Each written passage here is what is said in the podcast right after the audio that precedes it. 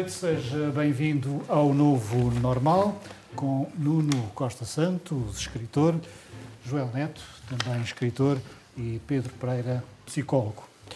Os últimos dias ficam marcados pelo arranque de vacinação de toda a população de cinco ilhas dos Açores sem hospital. Mas a vida vai para além da Covid. Na imprensa saiu esta notícia. Um homem foi detido por atear fogo à mulher em São Miguel. Nuno, boa noite. Trata-se de um problema de violência doméstica que se calhar tem uma dimensão maior do que aquilo que nós pensamos nos Açores. Claro, é um problema que existe em, em todo o lado, não é? Em Portugal continental, nomeadamente, mas tem uma incidência particular nos Açores. Eh, e eu acho que nunca é demais eh, salientar e sublinhar esta, estas notícias, e bem bom que tu traz esta notícia, Uh, foi um homem que, que alegadamente, acho que ainda está por, por apurar, uh, ateou fogo à, à, mulher e depois uh, terá apagado o fogo, algo que é irrelevante para o caso, e a mulher foi, foi para o hospital. Portanto, esta história, estas histórias valem por si, não é preciso fazer comentário, não é? Mas nunca é demais sublinhá-las, como disse. Mas o, o facto do homem ter tentado apagar o fogo, Pedro, também não é não indicia uma situação de desespero, ou seja, há qualquer coisa que não corre bem? Sim, distanciando-nos do óbvio que, que, é isso, que é, que é, tentarmos a notícia e sobressaltarmos com ela, uh, que deve ser esse o primeiro, o primeiro movimento. Uh, mas depois, nos casos de violência doméstica, e neste caso do homem sobre a mulher, uh, há duas pessoas que, que estão mal. É preciso perceber que eh, as formas de, de intervenção eh, que as comunidades, que a sociedade arranja, devem intervir. Primeiro, eh, logo na educação, é? as crianças desde pequenas perceberem que relações afetivas não envolvem violência, quer dizer, em adultos, depois cada um. Aliás, é, é muito comum em jovens namorados, sobretudo na idade do, do liceu, isso acontecer, a violência acontecer. Sim, a violência está ligada depois ao, ao ciúme, que, que, também há aquela falsa ideia que o, o ciúme na dose certa é bom. O ciúme é preciso perceber se é a questão da educação, o ciúme nunca é bom, não é? Baseia-se numa questão de insegurança do indivíduo. O indivíduo inseguro tem ciúme. Um, mas, mas, acima de tudo, é, é, acho que é importante perceber que tanto a vítima como o agressor, uh, havendo uma intervenção que queira prevenir a longo prazo, e falo a longo prazo porque a curto prazo é preciso ir para a justiça e pronto, uh, mas a, a, médio e longo prazo é preciso que se entenda que ambos uh, precisam de ajuda e ambos têm claramente problemas e essa questão de desespero que falas faz todo o sentido. Este período de crise pandémica e económica pode potenciar este tipo de situações ou isto já vem Aparentemente potencia este tipo de situações e, além disso, reduz a quantidade de denúncias, o que é, o que é preocupante. Repara, o, o, a violência doméstica não é apenas um problema dos Açores, como o Nuno disse, e bem, é um problema português e o sistema penal português, o sistema de justiça português ainda não encontrou uma maneira de lidar com isto em condições. Ainda há dias foi absolvido um homem em, pelo Tribunal de Paredes depois de ter puxado a mulher pelos cabelos até a um automóvel forçando-a a entrar. E, e, no, e na, na, sentença, a juíza recorreu a um acórdão do Tribunal da Relação de Coimbra prévio, onde tinha sido suspensa, suspendida uma, uma pena de um ano e meio de prisão efetiva a um homem que tinha pontapeado e socado a mulher várias vezes. Disse, na altura, disse esse acórdão, uh, eh, um, pontapés nas costas e murros na cabeça não são suscetíveis de configurar a ocorrência de um crime de violência doméstica, porque não assumem a tal intensidade crueldade, insensibilidade, desprezo e aviltamento da dignidade humana necessários ao crime. Bom, se pontapés nas costas e murros na cabeça de, não, não configuram estas coisas todas, não sei o que é que configura. Os números são enormes em Portugal.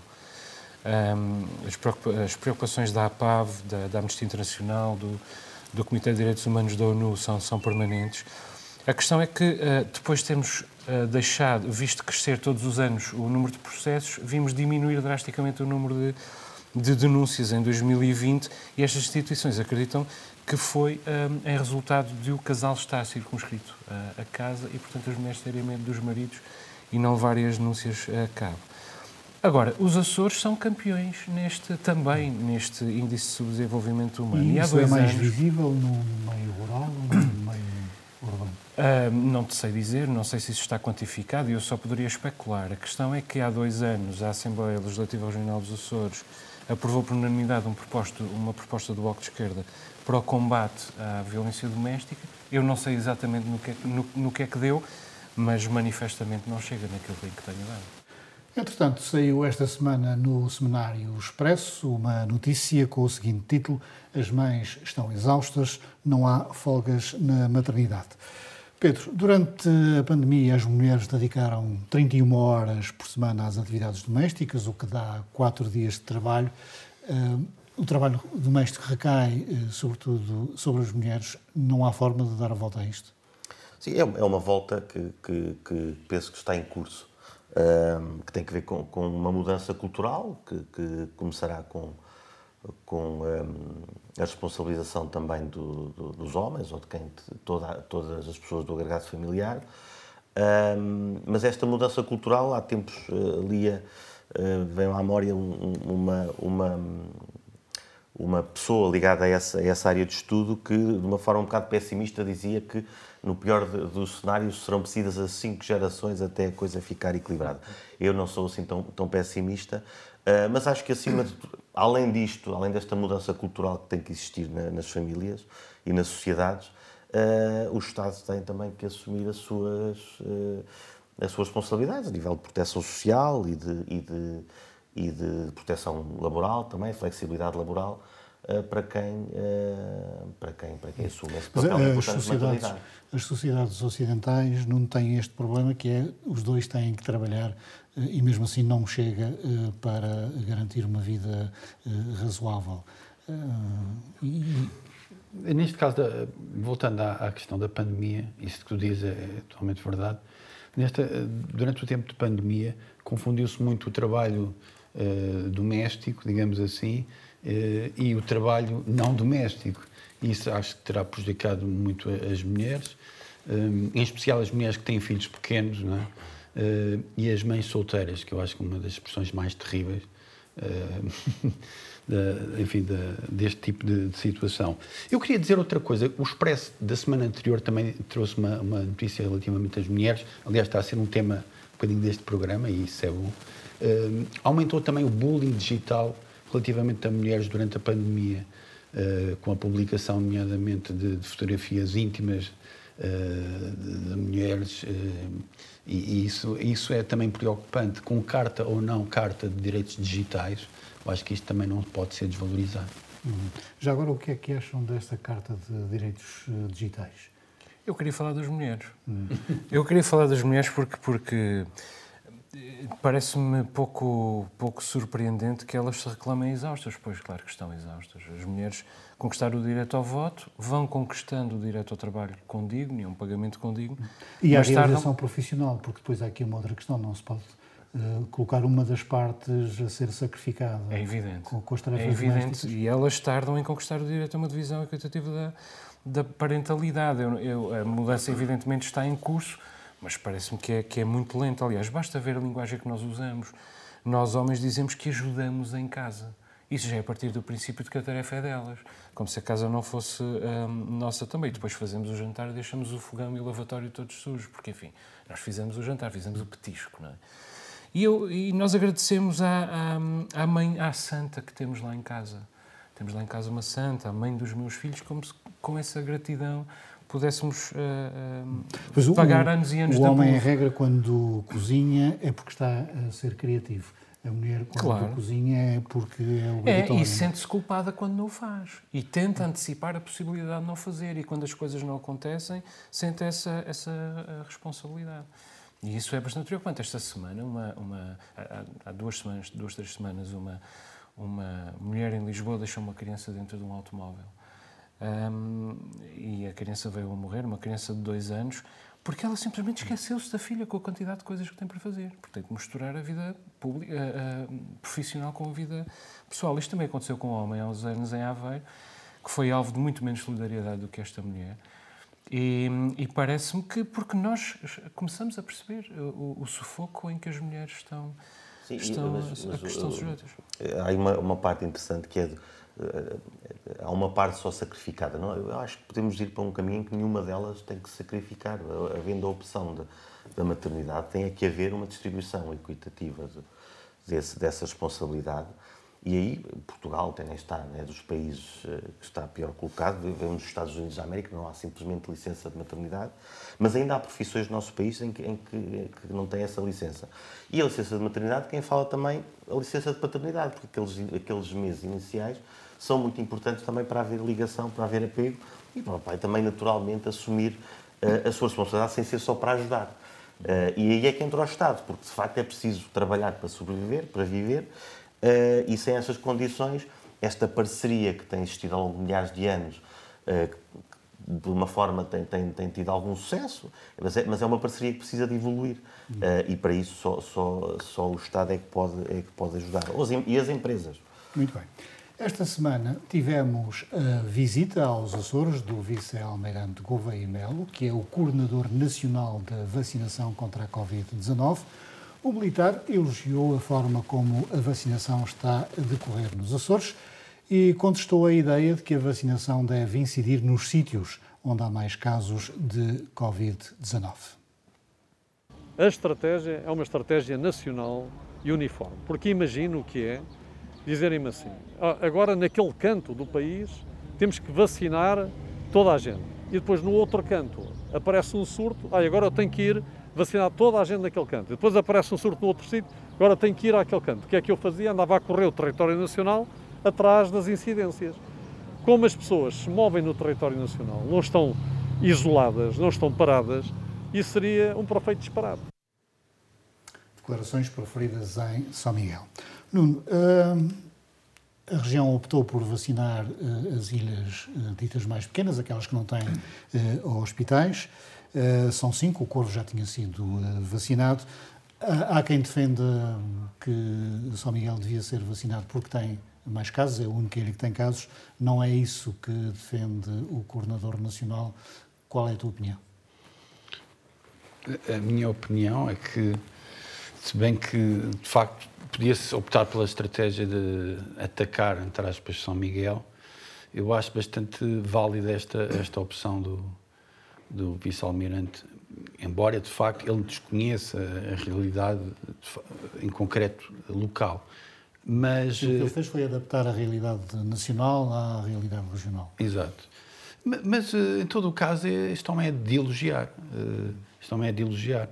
E ele eh, reconheceu que os Açores estavam em desvantagem relativamente ao continente. E, mais uma vez, como temos feito várias vezes neste, eh, neste programa, temos alguém que foi sensível à questão insular, nomeadamente a questão... É mais uma pessoa para pôr no lista dos continentais que gostam dos Açores. Exato.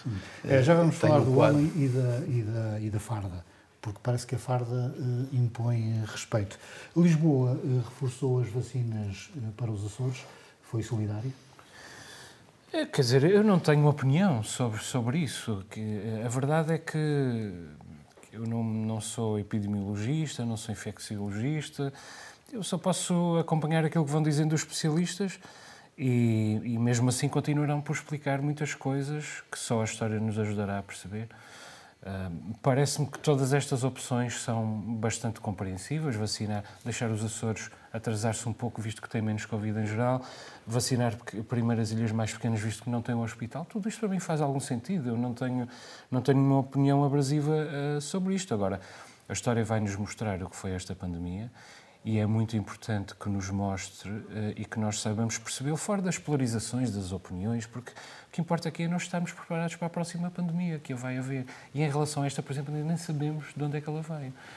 Joe Biden ordenou uma investigação ao laboratório do Wuhan que tinha sido descartado pela OMS, mas a verdade é que aparentemente a própria um, líder clínica daquele laboratório, líder, cientista líder, que chamam Batwoman, porque já lidou com a, com a SARS no início do, do século XXI, ela própria admitiu a possibilidade de, ter, de o vírus ter saído do seu laboratório. Sim, isso, isso, isso, é, isso é uma coisa, não é? Que os teóricos da conspiração ganham essa. Ganham essa. E o Fauci também foi descoberto que, que mentiu, sabendo que estava a mentir, uhum. uh, e pronto. E, então, o Fauci isso, é o conselheiro sim, do, do, da Casa Branca. Que, que, saiu em desavenças com o Trump, e agora os trumpistas diziam que o Trump fez muito bem porque ele sabia. Bem, isso não é, não é nada bom, isso ter acontecido. Uh, mas mas a, a, realidade aí está, e se o vírus tiver saído... Eu lembro de falar com pessoas, eh, nada conspira, de conspiracionistas, a dizer, mas pá, se o vírus saiu dali, ah, saiu cá nada. E afinal, é uma hipótese que, que existe. Uh, mas uh, concordo com, com, com, aquela, com aquela ideia de que, que são medidas compreensíveis, não há muito mais que possamos dizer são compreensíveis. Olhamos para elas e ninguém diz hum, acho isto errado. Vamos agora à figura deste senhor, deste vice-almirante. Faz lembrar um pouco o Ienes com um ar uh, sério. Será que este país só vai lá com uma governação de farda? É que ninguém o contesta. Uh, não, uma eu, governação fardada. Pois, eh, acho, acho que não. Temos pelo mundo vários exemplos de governações fardadas que não correm bem. Temos agora até em Myanmar ah, não é? aquilo, aquilo voltou, voltou ao que era e não, e, e, e não, é, muito, não é muito bom.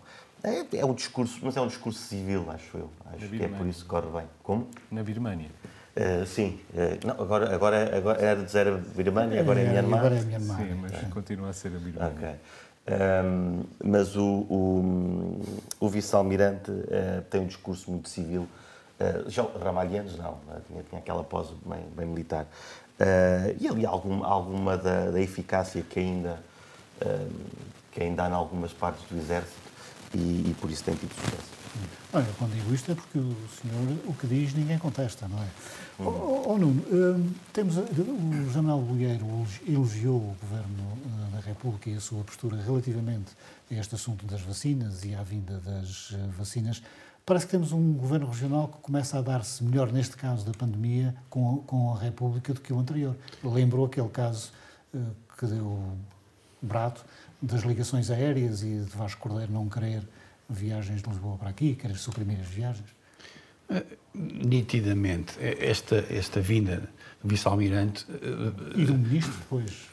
chegou depois de, certamente, várias reivindicações, ou seja, ele não se lembrou agora do nada que, que os Açores precisavam desta, de, de, desta intervenção e falou mesmo em desvantagem, ou seja, há aqui, há aqui uma pressão política, não tenho conhecimento, mas, mas acho, acho natural que isso, que isso, tenha, que isso tenha acontecido. Uh, isso é bom, não é? Já não tem que ser à Rússia, não é? Já não tem já pois é, disso. É uma vantagem, é uma vantagem. É que nós começámos por ter uh, o vice-presidente do governo, Artur Lima, a reivindicar vacinas, viessem elas da Rússia, uh, da China ou depois dos Estados Unidos. Uh, e as vacinas acabaram por vir de Lisboa. Isto deve-se ao tom conciliatório de José Manuel Bolieiro, a sua figura conciliatória? Talvez deva. Ele é realmente um conciliador, é um diplomata e, e e não será surpreendente que, que assim seja. Mas, uh, mais uma vez, não, não parece que tenhamos muito a queixarmos de Lisboa em abstrato.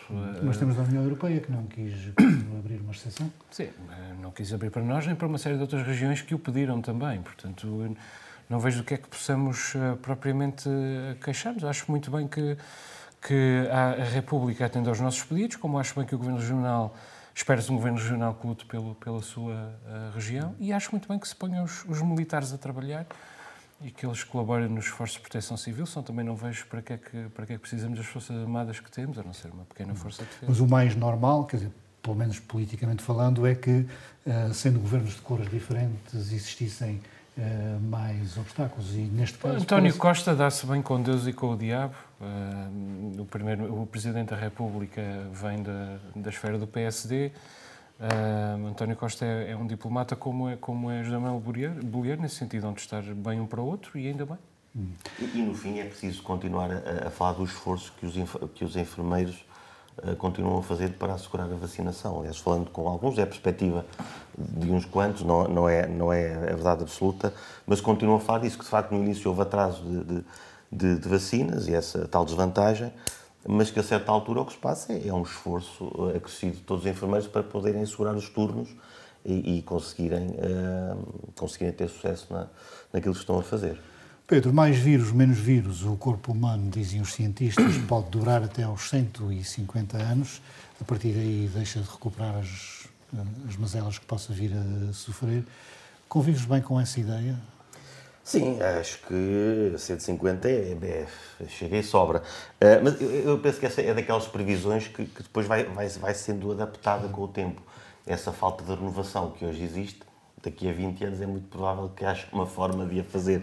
Aliás, havia um, um estudo apresentado na Nature em 2018 que falava de, da possibilidade da, da eternidade tal enfado. Além de que o nosso corpo está a evoluir, não é? Está sempre sim, a evoluir para sim. responder a essas necessidades. Claro. Oh, e depois viver até aos 150 eh, dava para ver o Sporting ser campeão sete vezes.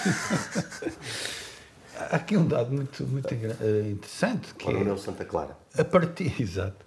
A partir dos 105, se tu chegares aos 105, a coisa estabiliza. Portanto, é uma meta. Eu acho que as pessoas deviam tentar essa meta. Não sei se já se falou aqui que a, que a, que a pessoa que, que, tem o recorde, digamos assim. É, é uma senhora exato, francesa. Morreu aos, cento, aos 122. 122 anos, agora há um campeonato. Isto aqui já é uma espécie de campeonato. um cigarrito todos os dias. Isto é uma espécie de campeonato que, que, é, que é divertido, não é? E já há apostas, há mesmo apostas. E agora há uma, uma senhora japonesa que está com 118 anos e bem, está quase a ultrapassar a outra, não é? isto, isto não é que se vai, não é que vamos levar. Há aqui um dado interessante que é eh, as pessoas mais velhas tendem a mentir sobre a idade e dizem que são mais velhas do que são, o que tem prejudicado uh, a, a, ciência. Faz lembrar quando nós, nós queríamos entrar na discoteca e tínhamos 16 anos, uh, dizíamos que éramos mais velhos e, e se calhar enganávamos. Agora para entrar no clube dos centenários, não, já tem 100. Ó Joel, se chegarmos todos aos 150, a, Segurança Social vai ter que passar a reforma para os 150. Pois, o problema, o problema da tua reforma, o problema... que é um problema importante. É um problema importante, sem dúvida. É, o problema é o problema dos recursos, é? o problema das seguranças sociais, o problema da, das economias e o problema dos próprios recursos do, do, do planeta. Uh, felizmente, uh, os G7 estão reunidos uh, esta semana e têm estado a discutir uma série de alterações às economias estruturais, nomeadamente a nível da fiscalidade, e a ideia é, sobretudo, proteger as economias do envelhecimento e do, aumento, do crescimento da população, porque uma coisa não, não surgirá sem a outra. E nós também temos estado a, estado a despertar para, para o. Um, para o, o problema do, dos recursos uh, do planeta. Acho que é importante também uh, uh, despertarmos para a questão do, do envelhecimento ativo, nomeadamente de qualquer maneira, também não é expectável que as pessoas comecem todas a chegar aos ah, mas isso, mas isso é questão. Os centenários em Portugal, uh, comparado com 20 anos atrás, é, é uma coisa impensável. São muito Portanto, mais. não sei. Mas repara bem, há 200 anos um homem de 30 anos era um velho. E, e em alguns países da África, há 20 anos, um homem. Há, há 20 anos, um homem de 40 anos era um ancião. E hoje em dia as esperanças médias de vida, médias de vida já andam na ordem dos 60, 65 anos na maior parte dos países africanos. Portanto, esta evolução tem sido muito rápida e, e é fundamental que eh, preparar, por um lado, a, eh, a coisa pública para este, para este aumento exponencial e também é importante que nós, as pessoas da nossa idade e de, abaixo da nossa idade, comecem a pensar na velhice, nomeadamente naqueles Mas três acham pilares que vale a pena viver até aos 150? Epá. Essa é aquela pergunta que se tivéssemos 20 anos diríamos todos, claro que não. É? Com 20 anos uma pessoa acha-se imortal, portanto acha bem morrer mais cedo. Eu ainda quero ser avô, Agora, eu ainda não sou pai, vou precisar de uns anos. Eu acho que sim, mas eu acho que é bom até, até mais. Cada um é que sabe. Não? É? Cada um é que sabe. Há de haver pessoas que acham bem, outras... Mas aqui há, uma, há um ponto que é, que é, outra vez a clivagem entre ricos e pobres. Há de haver, começa a haver esta diferença da qualidade de vida. É? Chegar até aos 80, mas com qualidade. Chegar até aos 90, mas com qualidade de vida. E essa é, é a diferença que também vale a pena abarcar. Não é? Michael Jackson, lembram-se, ele queria, queria viver até. Queria ser imortal. Exato. um bocadinho mais tarde. Foi. Esta semana a Assembleia da República deverá discutir uma proposta do Bloco de Esquerda sobre a liberalização do consumo da cannabis. Uh, curiosamente, a Iniciativa Liberal também tem uma proposta uh, do género. Uh, Pedro, é um bom caminho? É, curios, curiosamente, a iniciativa liberal tem, tem se tem exposto sempre o lado das liberdades individuais e, portanto, faz sentido que, que apresente também uma proposta para não ser só, só o Bloco de Esquerda a fazê-lo. Um, a liberalização do, da, da, cannabis é algo que, tem, que vem, aparece, aparece de vez em quando uh, e raramente discute uh, com profundidade, quer dizer, como outros assuntos. Um, há, há aqui a questão da liberdade individual. Temos outras substâncias que são perfeitamente livres, como o álcool, como o tabaco, como o café, uh, temos os medicamentos. de facto, não se deve falar de drogas leves ou drogas pesadas. Há, há drogas e pronto, e cada uma tem as suas, as suas características. Um, em relação à, à, cannabis, temos por um lado uh, a malta EIP, é? que, que, diz que, que, só faz bem e não faz mal, mas do outro lado também temos uma diabolização que, que já não faz sentido. Uh, a aposta em relação às substâncias, parece-me a mim, tem que ser sempre a questão da prevenção, é da responsabilização do, do indivíduo e ter leis que sejam cumpridas, e neste caso qualquer substância das outras já legais, que não permita a menores de idade ter acesso e consumi-las. Eh, penso que é a proposta do Iniciativa Liberal eh, que estabelece que, essas, eh, que a cannabis não podia ser vendida próximo das escolas. Isso faz alguma diferença? Há quem defenda que deve haver uma, uma certa intervenção do Estado. É, é uma liberalização com, com uma intervenção, com um condicionamento do Estado, com esse tipo de, de intervenção. Em relação a, eu acho que é interessante. Não é só o Bloco de Esquerda que defende isto. Kofi Annan eh, defende isto, Jorge Sampaio defende isto. Atenção, Carlos Alexandre defende isto. o, o super juiz. Exatamente. Ele, ele é contra isto, ele é contra, digamos, a, a, penalização, porque há um mercado negro avaliado em 300 mil milhões de dólares anuais que, que, que movimenta a droga. Uh, acho interessante, Carlos Alexandre. Esse mercado. Ter o favor. Os, os traficantes iriam para o Fundo de Desemprego? Esse é que é minha, o meu fator de desempate, porque eu realmente não tenho conhecimentos técnicos, uh, nem consigo avaliar o, o, verdadeira, as verdadeiras vantagens e desvantagens da despenalização. Não inclino para a despenalização, porque também sou uh, fumador, bebo álcool, tomo café e, portanto, inclino para uma questão de coerência intelectual para a legalização. Agora, facto, uh, o tráfico de droga ia sofrer um rude golpe. E o tráfico de droga é um dos grandes problemas da contemporaneidade. Ainda esta semana ocorreram as eleições no México, que havemos de falar mais à frente, e foram assassinados pelos cartéis 90 candidatos. 90 candidatos foram assassinados pelos cartéis. O maior país da América Latina e porta de entrada da droga nos Estados Unidos. Uh, qualquer medida uh, que combata uh, a cartelização do tráfico de droga e o tráfico de droga em geral, para mim parece-me uma medida com muito mais vantagens do que desvantagens, mesmo em abstrato. Bom, a empresa portuguesa Thunder Foods vai produzir uma farinha para a alimentação humana a partir de larvas de escaravelho. Não estamos a ir longe demais? Vamos a isso. Eu estou, estou pronto para comer para comer estas farinhas. Eu já estava preparado até para comer aqueles gafanhotos que dizem que são, que são suculentos e estaladiços ao mesmo tempo. Portanto, já estava com essa curiosidade. Estas farinhas, pelos vistos, são, são ainda por cima proteicas, são nutritivas. Uh, estou, estou pronto para elas. Eu até fui, fui procurar, eh, antes de ir para aqui, onde é que eu podia comprar estas coisas. E há aí uma cadeia internacional que vende, que vende produtos. Um, e tem umas saquetas de, de, um sortido de insetos que estavam esgotadas. Portanto, toda a gente está a consumir isso. Essa empresa está no bom caminho. Uhum. Não estou mesmo a ver uh, na bicha do supermercado à procura de saquetas. Eu, eu sei que isto melhora o impacto, já não, não faz, faz com que não haja tanto impacto ambiental. Eu sei que isto pode melhorar a economia nacional, mas não estou preparado.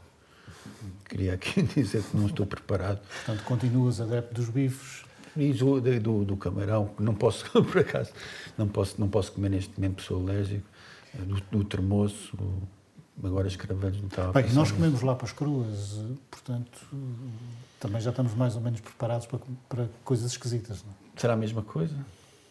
Joel, achas que é a mesma Eu acho que nós somos a última geração a comer lapas cruas. Os, as gerações seguintes já comem sempre as lapas grelhadas ou, Mas não há aqui qualquer coisa de marketing. O, o CEO desta empresa, que é um senhor chamado Rui Nunes, diz que isto vai ter um impacto muito importante na alimentação Sim. do futuro, com menos impacto ambiental. Portanto... Sim, é, quer dizer, é, há sempre essa, essa ambivalência nas, nas, novas indústrias, eh, eh, há sempre uma, uma, dimensão de marketing, mas se elas têm como efeito colateral, mesmo declarando, eh, declarando como efeito principal, uma contribuição para a proteção do planeta, não vejo nenhuma desvantagem, só vejo, só vejo vantagens.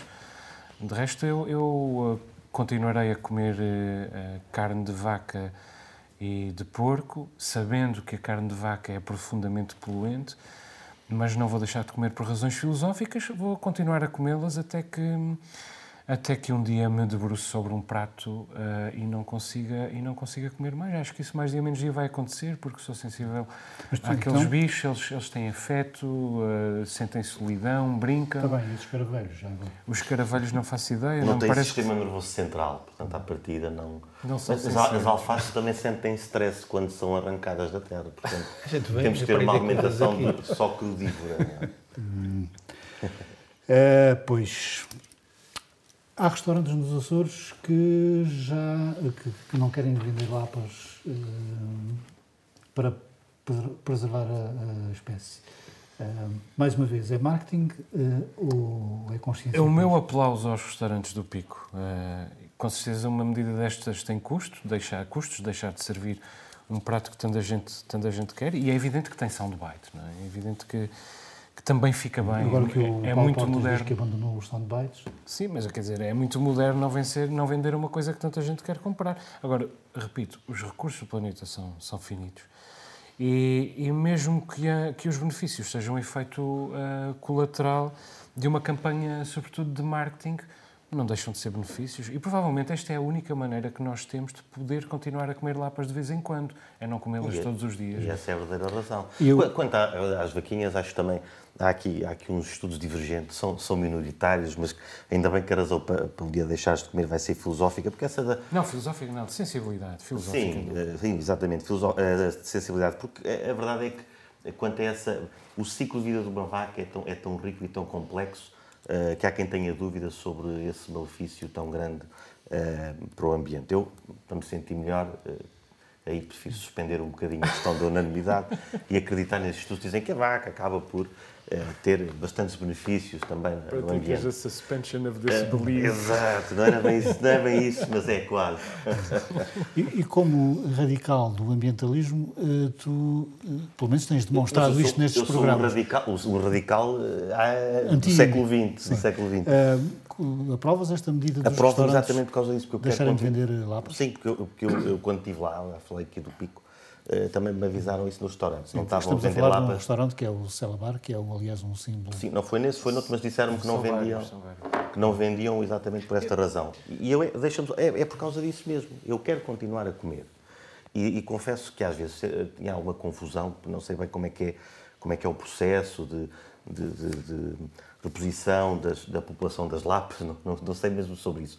Mas já ouvi muita gente dizer que elas estão a acabar, e isso é que me assusta. E se tivermos que comer todos um bocadinho menos uh, para continuarmos a tê-lo, é, é, aí, aí eu estou com, com esta malta. Isso é um ponto importante. Uh, eu acho que não era preciso uma medida tão extrema. Porquê é que não, não, não se apanha menos? Porquê é que não, as pessoas não se mobilizam para, para apanhar menos? É que o Celabar, eu gosto muito do Celabar, acho muito simpático, mas ele quer, portanto, é, o statement vai para uh, Lapas, possivelmente no futuro Cracas, está-se pensou no atum. Eu pergunto, o que é que se vai comer? Uh, farinha, farinha de... Escaravelho. Escaravelho. Pós 150 anos. Típico. Não sei que estavas à espera. há um escaravelho autóctone, por isso, sim, sim. Eh, quem sabe. Bem, onde parece que ninguém se senta à mesma mesa é no Chega, uhum. dos Açores. E agora saiu uma notícia que diz que só Carlos Furtado, que é o líder regional do Chega, pode uh, fazer propostas na Assembleia. Só é pode comer lapas. Uh, e um, isso deixa o outro deputado, uh, José Pacheco, numa situação... Eu acho esta história absolutamente divertida, porque aparentemente o senhor Pacheco acaba de descobrir que o Chega não é um partido democrático. Ainda vai a tempo, evidentemente. Uh, entretanto, passa a vida a dizer, a bradar, ninguém me cala, ou seja, está a ser populista com o Chega, que é outra coisa bastante deliciosa. De resto, isto encaixa-se bem no, no, atual estado do, do, partido. Ainda há dias, no Congresso do Chega, se viu, já está toda a gente desavinda, militantes acusando-se uns aos outros de extremismo, dirigentes acusando-se uns aos outros de, de medidas antidemocráticas. Lamento muito desiludi-los. São todos extremistas, são todos antidemocráticos. E, francamente, acho que, que o tempo do Chega começa a aproximar-se. Não, não fosse o Rui Rio ter-lhe dado a mão, talvez ainda chegasse mais depressa. Aliás, mesmo Rui Rio já não foi ao último dia deste Congresso, porque, este, porque o Chega ultrapassou os limites da decência, como se não estivesse a ultrapassá-lo desde, desde o início. E no dia em que voltar para Passos Coelho, acabou-se o Chega. Para os Açores isto é bom sinal. O Passos Coelho vai voltar? Acho que sim. É, e, e, e, para os Açores isto é um bom sinal, porque André Ventura, em Lisboa, deve ter percebido nas últimas semanas que já não é o PSD Açores que precisa do Chega para viabilizar a coligação, é o Chega que precisa do PSD Açores para lhe conservar um resto de, de dignidade política aqui nos Açores. Olha, o Chega nos Açores está ligado achas que a coligação está em risco? Porque agora, como é que estes senhores se vão entender nas votações e se, se não falam? Eu acho que é um tópico que está a ser um pouco desvalorizado publicamente. Mas eu aqui preocupo-me sobretudo em saber se o pituco, qual é a posição de um pituco eh, nesta matéria, como é que vai ficar o pituco? Como sabemos, o cão de, de José Pacheco. Um, em relação a esta questão, é isso. Porque quanto às galinhas da já sogra... Foram, já foram. já foram. Uh, enfim, acho um pouco, um pouco bizarro uh, ficar-se num partido onde se é tratado assim. Não quer dizer mais nada.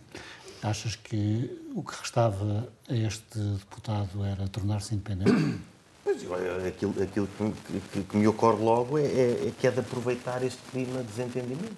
Uma pessoa vê quem faz parte do Chega, pessoas que dizem coisas como sou a da castração química e até física, e aquilo vai para, para, para o Facebook como se fosse uma coisa civilizada. Um, muito bom é o Chega nos Açores, mas acho que iam aproveitar as forças políticas que têm interesse nisso, aproveitar esse desinteresse que, que, que se vai manter. Ninguém vislumbra o Chega a, a, a, ser mais moderado no futuro, não, não, isso não é possível. Esta semana tivemos, uh, passou mais um aniversário de, do, do 6 de junho, que foi uma manifestação que ocorreu em Ponta Delgada. Que perspectiva da história é que tens, a perspectiva de alguém que não que não viveu, que não estava cá, que não é de cá? Eu, eu agora já sou de cá, já sou soriano há 15 anos. Uh, eu, eu já, já, me interessava, já me tinha interessado pela FLA, ainda antes de ir para cá, porque me interessavam os movimentos uh, separatistas. Uh, e, e, então a ver este, este que era do meu próprio país fez-me entusiasmou-me. bom, mas, mas depois quando soube que era, era um momento assim mais mais reaça, depois passou um bocado de entusiasmo. Mas, mas, em relação a, este, a esta data, eh, fui tive fazer o trabalho de casa. É? Desde que estou cá, tenho falado com pessoas que, que, que viram este, este, este momento e, e, e, para, este, para, este, para esta situação. Foi uma mão amiga, fez-me chegar um livro uh, que é, que, que é do, do, historiador Carlos Enes, que fala sobre, sobre essa, sobre, também tem um capítulo sobre essa manifestação e, e, e fala sobre, um, sobre a Flana Terceira. Eh, a perspectiva que eu tenho é, é, é no fundo, é essa. Há, há, estamos em pleno gonçalvismo, é o quarto governo eh, provisório, no quarto, ainda, ainda Cunhal tem, tem ministro sem pasta, assim como Sá Carneiro, penso eu, um, e, e, e, então ainda há uh, um pouco aquela ideia de que o comunismo pode, pode vir a tomar conta do país, embora o quarto governo provisório já, já, já seja um, um último suspiro desse, desses anseios, mais ou menos. Um, e, e, e, em São Miguel há, há esta sublevação, digamos assim, uh, porque, claro, as pessoas que tinham, que tinham terras e que tinham, uh, que tinham muito a perder, caso houvesse uma reforma agrária, reagiram e houve uma reação na verdadeira acessão do termo. É assim que eu vejo. Uma, foi apenas uma reação contra o facto de Portugal poder vir a tornar-se um país comunista ou foi mais do que isso? Não, foi, foi sobretudo isso. eu se tivesse terras também se calhar não gostava que, que me ocupassem as terras. Vocês têm terras, não é? Uh, pronto, podem dizer que é os terratenientes. É, é uma estrutura social que havia em, em, São Miguel. Eu acho que eu, não sou, eu sou reformista, não, não revolucionário, e havia de facto esta, esta ameaça. Uh, mas o, o, o 6 de junho tem uma história que, que convém ser, ser conhecida. Uh, eu, no final dos anos 90, fiz uma série de entrevistas a, a personagens do independentismo. E, enfim, eu, eu, eu, perguntei como uma pessoa de outra geração e tentando manter, a, manter, a, alguma, manter alguma independência. Uh, o, o 6 de junho começou como enfim, em termos de reivindicações, como manifestação de reivindicações de lavradores. Hum, depois, realmente, uh, passou a ser uma manifestação em que houve gritos de independência frente ao Palácio do Governador. O comandante-chefe, Altino Magalhães, uh, enfim, manifesta o seu desagrado perante esses, esses, gritos de independência, naturalmente. Na sequência disso, uh, o aeroporto e a, e a, emissora foram, foram ocupados. E Altino Magalhães o que é que fez? Falou com um açoriano de esquerda que lhe deu uh, o nome de 31 pessoas, 31 miquelenses, que foram detidos de madrugada em frente uh, aos filhos um, e que foram enviados, como sabem, para a terceira. Uh, eu acho que há aqui um, um, um, sem provas na altura, quer dizer, não havia provas. Um, eu acho que há aqui um gesto de realmente de uma de uma uh, uma violência pessoal, eh, não sabia o que é que eles iriam, o que é que iria acontecer eh, essas pessoas e elas, e elas uh, sofreram. Claro que eram pessoas que, que estavam desagradadas, eu vim a ver, fazer ver nestas entrevistas, estavam desagradadas com o perigo do gonçalvismo, que não era uma ficção, eu não sei se estava a apagar-se, era, era uma realidade. Dito isto, sou contra bombas, sou contra violências, sou contra ameaças, mas isso, segundo o José de Almeida, e eu acredito nele, foram uma espécie de desmandos uh, que acontecem sempre nesses, nesses momentos. E, e, e, na verdade, a história às vezes não é, não é aquilo que, que, nós queremos. Tem um lado de caos, tem um lado de, enfim, de, de, uma, de, uma, certa, de uma certa violência. E o que é que veio a seguir à independência? A autonomia.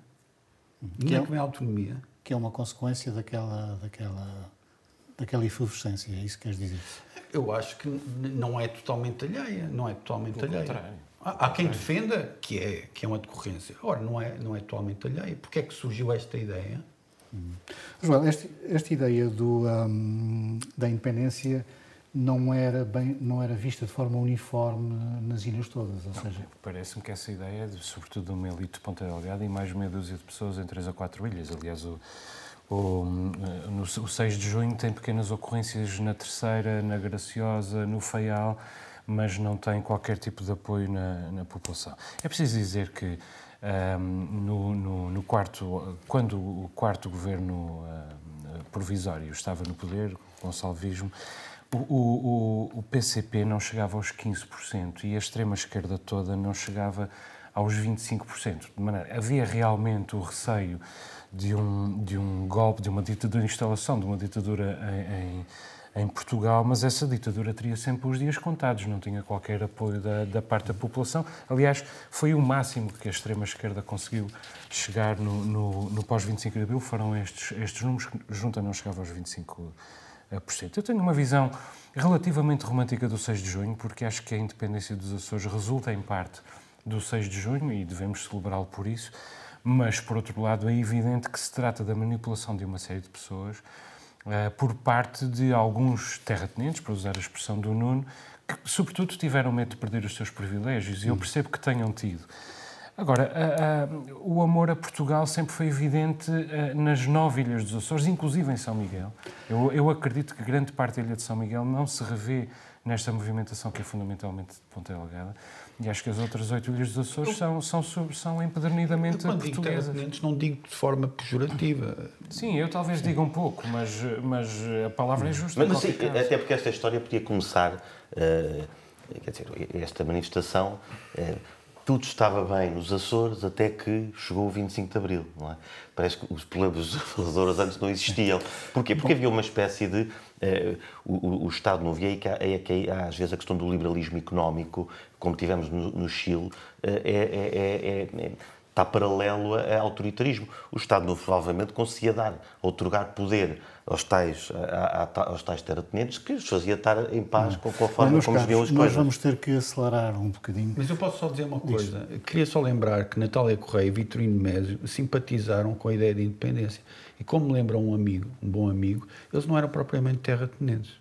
Não, mas eles simpatizaram com a ideia de independência num contexto bastante particular, representar os Açores numa reunião com, com o Presidente da República. E, e parece-me que foram eles a propor, creio que foram eles a propor uma, uma solução uh, mais negociada para, para a saída dos Açores de, de uma federação nacional. Então, e, e, e o tal Altino, Altino, já agora vou pôr aqui o que, o, que estudei. O Altino Magalhães, apesar de tudo, depois era visto como um pau de dois bicos, porque também cedeu a muitas pressões feitas por eh, pessoas da FLA, como depois cedia a pressões feitas vindas de Lisboa. Bem, meus caros, vamos mesmo ter que avançar, porque estamos há alguns programas para falar deste assunto.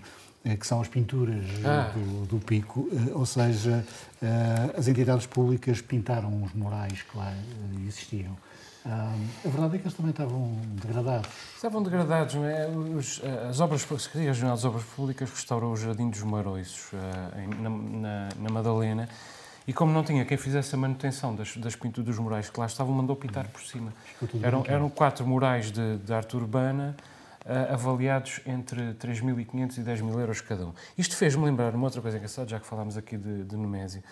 Uh, os poemas eróticos de Vitorino Nemésio que estavam numa casa de Margarida Vitória, Marquesa de Jacomo Correio, de quem ele foi amante, uma casa arrendada por um ramo das Forças Armadas que encontrou esses poemas eróticos, na verdade pornográficos, e mandou pintar por cima. E, e quem teve uh, o, a oportunidade de ver esses, esses poemas foi o António Valdemar, memorizou alguns deles, eu já o, já o ouvi uh, recitá-los, mas é uma pena que eles tenham perdido, espero que ele os, os publique, porque perderem esses poemas pornográficos de Vitorino Nemésio uh, é uma pena, dar-nos uma ajudaria à, nossa percepção daquela figura e também à percepção.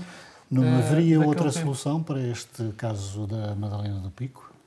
Obviamente que era deixar as pinturas. Deixar as pinturas? Sim, as pinturas segundo li, tinham a ver com, com ações promovidas pelo Terry Costa, não é? E eu imagino como é que o Terry Costa se sentirá uh, ter que telefonar às pessoas que, que, que criaram aqueles uh, murais a dizer, olha, o teu mural já não está aqui. Acho que é um desrespeito muito grande, de facto. Eu li um artigo muito interessante do Manuel Tomás sobre isto. Hum. Pedro, é isso? É um desrespeito?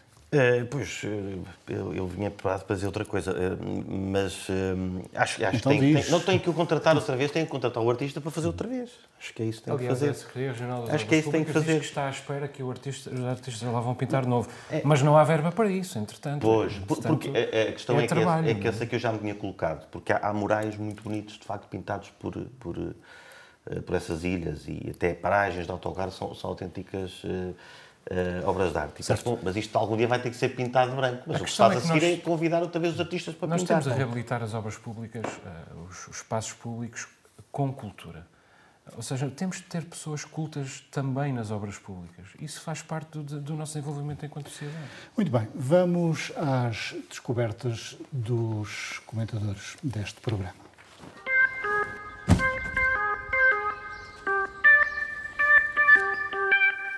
Pedro, a tua escolha é o Ateliê de Arte Imaginália. Sim. Eh, é a responsabilidade da, da terceirense baiana Bianca Mendes. Ela, desde 2006, que, que, eh, que cria este, estas peças de artesanato, estas, estas obras de arte, eh, com, com o acrescento dela se ter dedicado desde sempre a uma, a uma visão onírica é, da, da, realidade e fantástica, e agora tem investido em, em em recriar peças da mitologia açoriana, eh, desde as fadas d'água aos diabretes. Eh, ela tem, tem feito esse, esse trabalho eh, artístico que, que, que merece ser visto, divulgado e, e, apoiado. E o Nuno está fascinado com a descoberta da maior concentração de corais negros no, no, no, Mar dos Açores. Semelhantes às florestas de sequoias norte-americanas. Eu, eu, fico fascinado com o facto de ainda se descobrir porque realmente o mundo não está, não está na nossa mão, na mão do homem. E há mistério, há, há, há enfim, há, acho fascinante esta ideia. Todos os dias, disse-me uma pessoa da, da, área das ciências, se descobrem não sei quantos insetos, há um número realmente astronómico. Eu acho isso, eu acho isso extraordinário. Uh, e estes, estas florestas podem viver vários milhares de anos.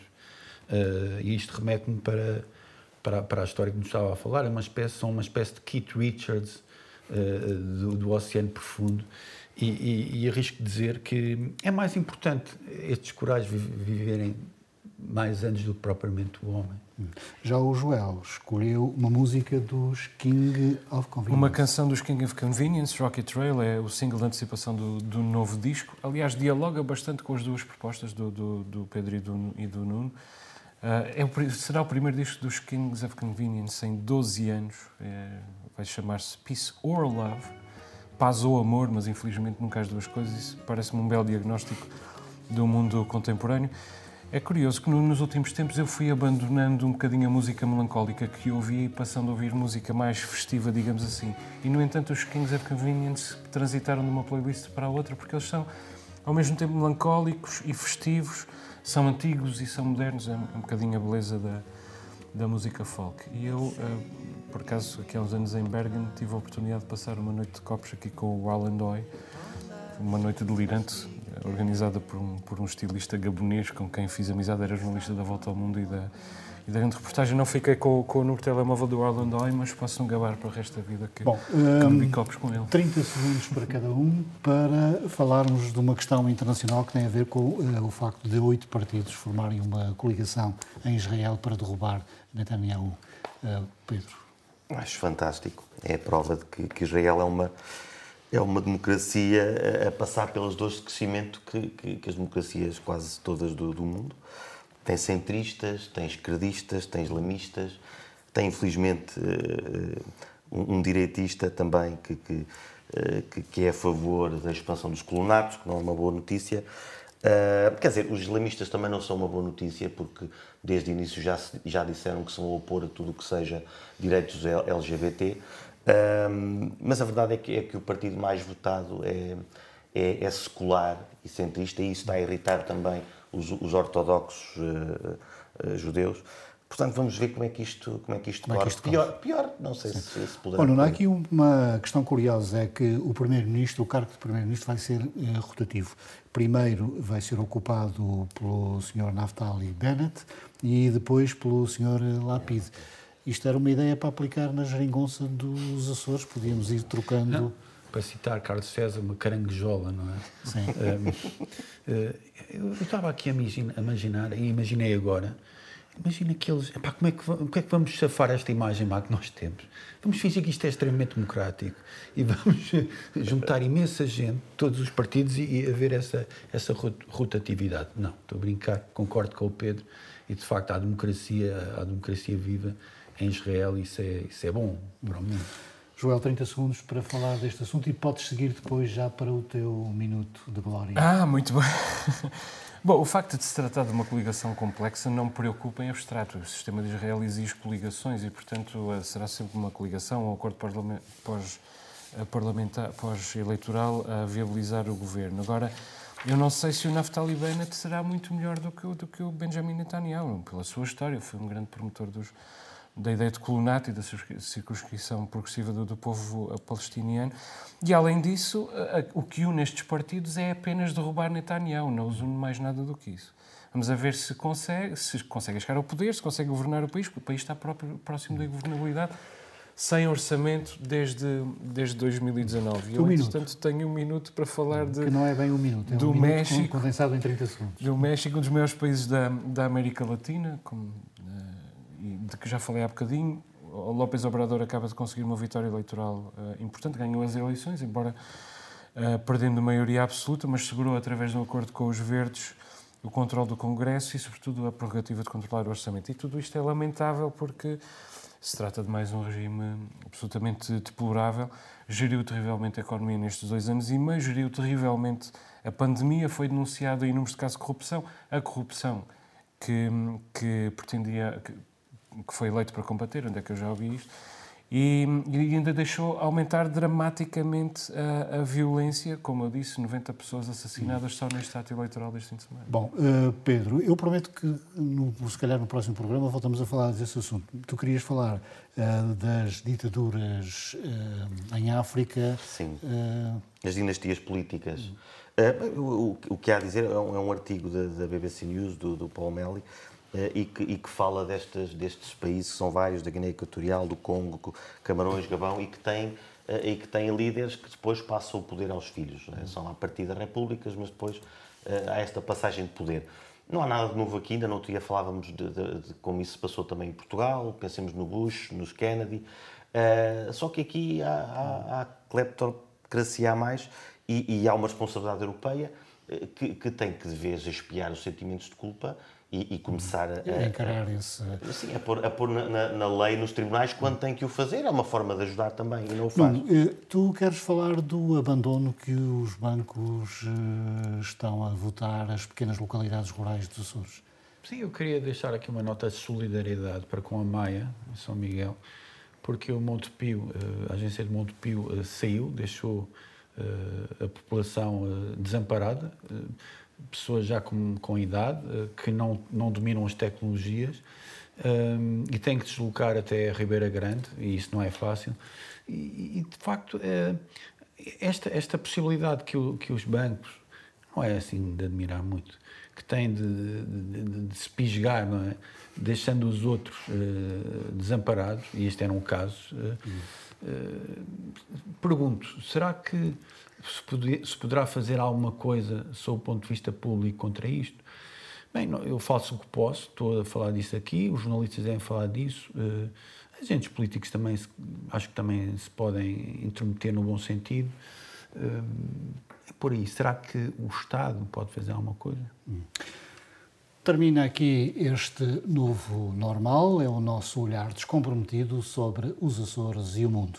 Boa noite, até para a semana.